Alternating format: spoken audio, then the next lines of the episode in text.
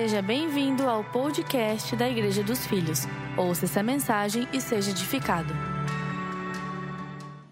Olá, Igreja dos Filhos. Graça sobre graça aos nossos corações. Aqui quem fala é o pastor Tiago Bonzi. Eu estou aqui nessa sexta-feira, no vigésimo dia da nossa série, O Amor do Pai. Esse é o penúltimo dia da série e eu estou muito feliz com o que Deus tem feito até aqui. Eu tenho escutado testemunhos, lido alguns depoimentos de pessoas que têm tido as mais diversas experiências e profundas experiências com o amor do Pai. Não apenas isso, mas também grandes revelações do amor de Deus em seus corações. Isso deixa a gente muito, muito feliz. Hoje eu quero compartilhar com vocês um conteúdo muito especial.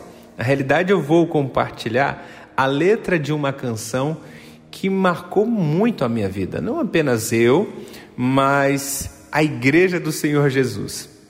Nos últimos anos, talvez nas últimas décadas, essa tenha sido uma das músicas mais tocadas nas igrejas pelo mundo.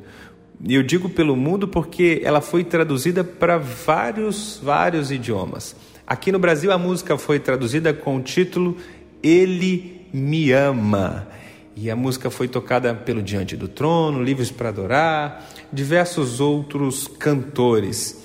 Eu vou pedir para trocar um trechinho aqui da música, só para você lembrar e saber de que canção se trata. Por favor, toca aqui só um pedacinho do coro para a gente lembrar da canção.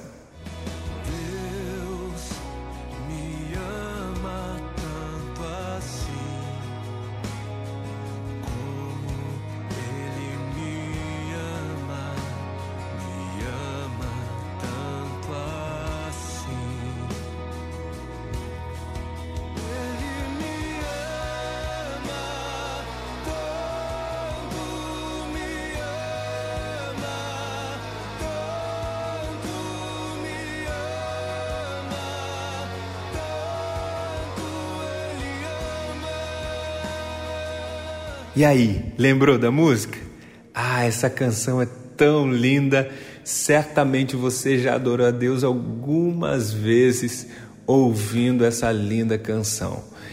Essa música foi composta em 2003 por uma pessoa chamada John Mark Macmillan, mas ela foi lançada somente em 2010 pelo Jesus Culture, então ela começou a ser tocada em todo o planeta. Realmente é uma música muito linda. A letra dela já começa com um pouquinho de polêmica. A primeira frase é: Ele tem ciúmes de mim. Essa frase já é um pouco polêmica porque, sobre o ponto de vista humano, ciúme não é uma coisa assim tão boa. Mas você sabia que Deus tem sim ciúmes de você? É óbvio que não se trata aqui do ciúme humano a palavra correta aqui seria zelo. E existem vários versículos bíblicos que demonstram isso, demonstram o coração do nosso Pai, o zelo que ele tem pelos seus filhos. Até mesmo na figura de igreja como uma noiva, nós temos a representação de que o noivo ele tem ciúmes da noiva, como um zelo, como um carinho, como uma dedicação total à pessoa amada. Então, nesse sentido, essa frase está corretíssima. Ele tem ciúmes de mim. Depois, me ama como um furacão. E a letra continua: Eu sou sua árvore, dobrando sobre o peso de seu vento, de sua misericórdia. De repente, eu estou desapercebido dessas aflições, ofuscado pela glória. Então eu percebo quão lindo tu és e quão grandes são os teus afetos por mim, ou como Ele me ama, como Ele me ama tanto. Uau! Essa parece ser uma das canções mais apaixonadas ou apaixonantes. Mas perceba uma coisa: não sei, provavelmente você não conhece a história por detrás dessa letra incrível, dessa melodia marcante. Talvez você não conheça a história, mas a verdade é que essa composição não se trata de um romance necessariamente. O compositor, quando ele escreveu a canção, ele não estava com seu coração apaixonado, sentindo todo aquele sentimento positivo, não. E eu vou dizer aqui as próprias palavras do compositor é, se referindo à história dessa canção. Olha só o que ele disse. O amor que eu canto nessa música não é bonito, não é leve nem limpo. Não é aquele amor de Hollywood, de Hollywood rosa e quente, mas é sobre como é o amor quando as coisas estão meio bagunçadas e quando o amor passa por dificuldades. É um amor meio que grosseiro. Essas são as palavras do compositor John Mark Macmillan. Porque ele compôs essa música um dia após a morte do seu melhor amigo. Isso mesmo, minha gente.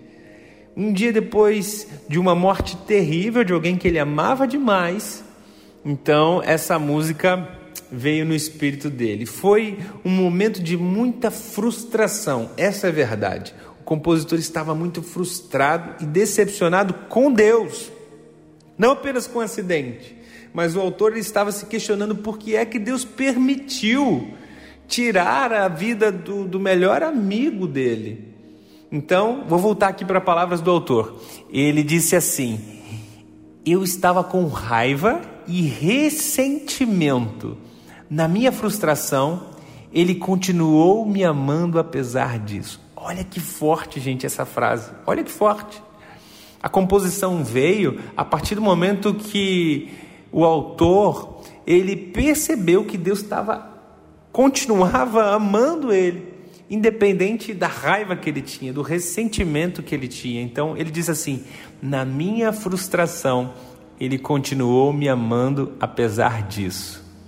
Por ele tudo bem, ele não fica ofendido com o fato de eu estar com raiva dele. Gente, é muito forte isso. Parece uma canção apaixonada de alguém que está em amores por Deus, mas a verdade é que ele estava muito frustrado, ele estava com muita raiva. Então, no meio de toda essa raiva, ele percebeu que, apesar de tudo aquilo, apesar do ressentimento, apesar do sentimento negativo que ele estava com os céus e com Deus, Deus continuava amando ele do mesmo, do mesmo jeito. Gente, que incrível isso! Eu vou ler para vocês a segunda estrofe e a última da música para você perceber quão profundo, agora conhecendo a história, perceba quão profundo é o jeito que ele escreve a música. Vamos lá, a segunda estrofe começa dizendo assim: Portanto, nós somos a sua porção, ele é o nosso prêmio, ou o nosso galardão, atraídos pela redenção, pela graça em seus olhos. Se a graça é como um oceano, nós estamos todos afundando. Então o céu se encontra com a terra como um beijo molhado e o meu coração se revira violentamente dentro de mim. Eu não tenho tempo para manter essas lamentações quando eu penso sobre o jeito que Ele nos ama. Oh, como Ele nos ama! Oh, como Ele nos ama tanto! Meu Deus. Como é incrível ouvir de novo essa letra, como é incrível ouvir de novo essa verdade. Ainda mais agora, diante dos fatos, da gente saber como essa canção foi composta, de todo o sentimento que estava por detrás ou no coração do autor. Eu fui tremendamente impactado com essa história, não apenas com essa música, mas com o entendimento de que Deus ele nos ama tanto, mesmo quando a gente não consegue responder a Ele positivamente, mesmo quando a gente está com raiva, ressentimento, quando a gente não entende porque as coisas acontecem. Você já passou isso na sua cabeça, certamente, na minha já passou várias vezes, de não entender determinadas coisas que acontecem, de não entender o fato de perder algumas pessoas queridas, ou o fato de perder um negócio, relacionamentos, enfim. Às vezes a gente não entende por que, que Deus permite certas coisas. E vamos gerando por conta disso algumas emoções e alguns sentimentos negativos com relação a Deus. Mas mesmo assim, Ele continua nos amando do mesmo jeito. Oh, como Ele nos ama! Oh, como Ele nos ama tanto!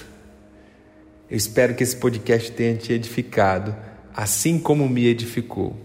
E se fez isso, eu recomendo, compartilha ele com algumas pessoas que você ama, compartilha ele com alguns amigos, com a sua família, quem sabe, certamente vai edificar a vida de muitas pessoas. Que Deus continue te abençoando e amanhã tem um conteúdo especial. Amanhã é o último dia da nossa série, fica ligadinho, tá bom?